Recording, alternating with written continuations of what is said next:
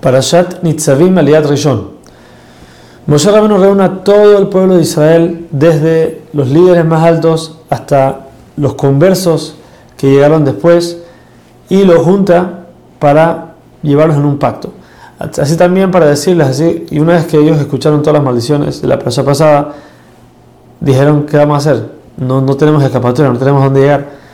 Moshe los calma les dice, no se preocupen, así como ustedes hasta ahorita no es que se portaron muy bien con, con Hashem, también tuvieron sus cosas y con todo eso, Atem, Nitzavim, Ayom, todos están parados hoy, en día, quiere decir que Akashurhu pasaron las cosas malas y Akashurhu los perdonó y siguió adelante, así también, sea lo que sea, ustedes van a seguir adelante.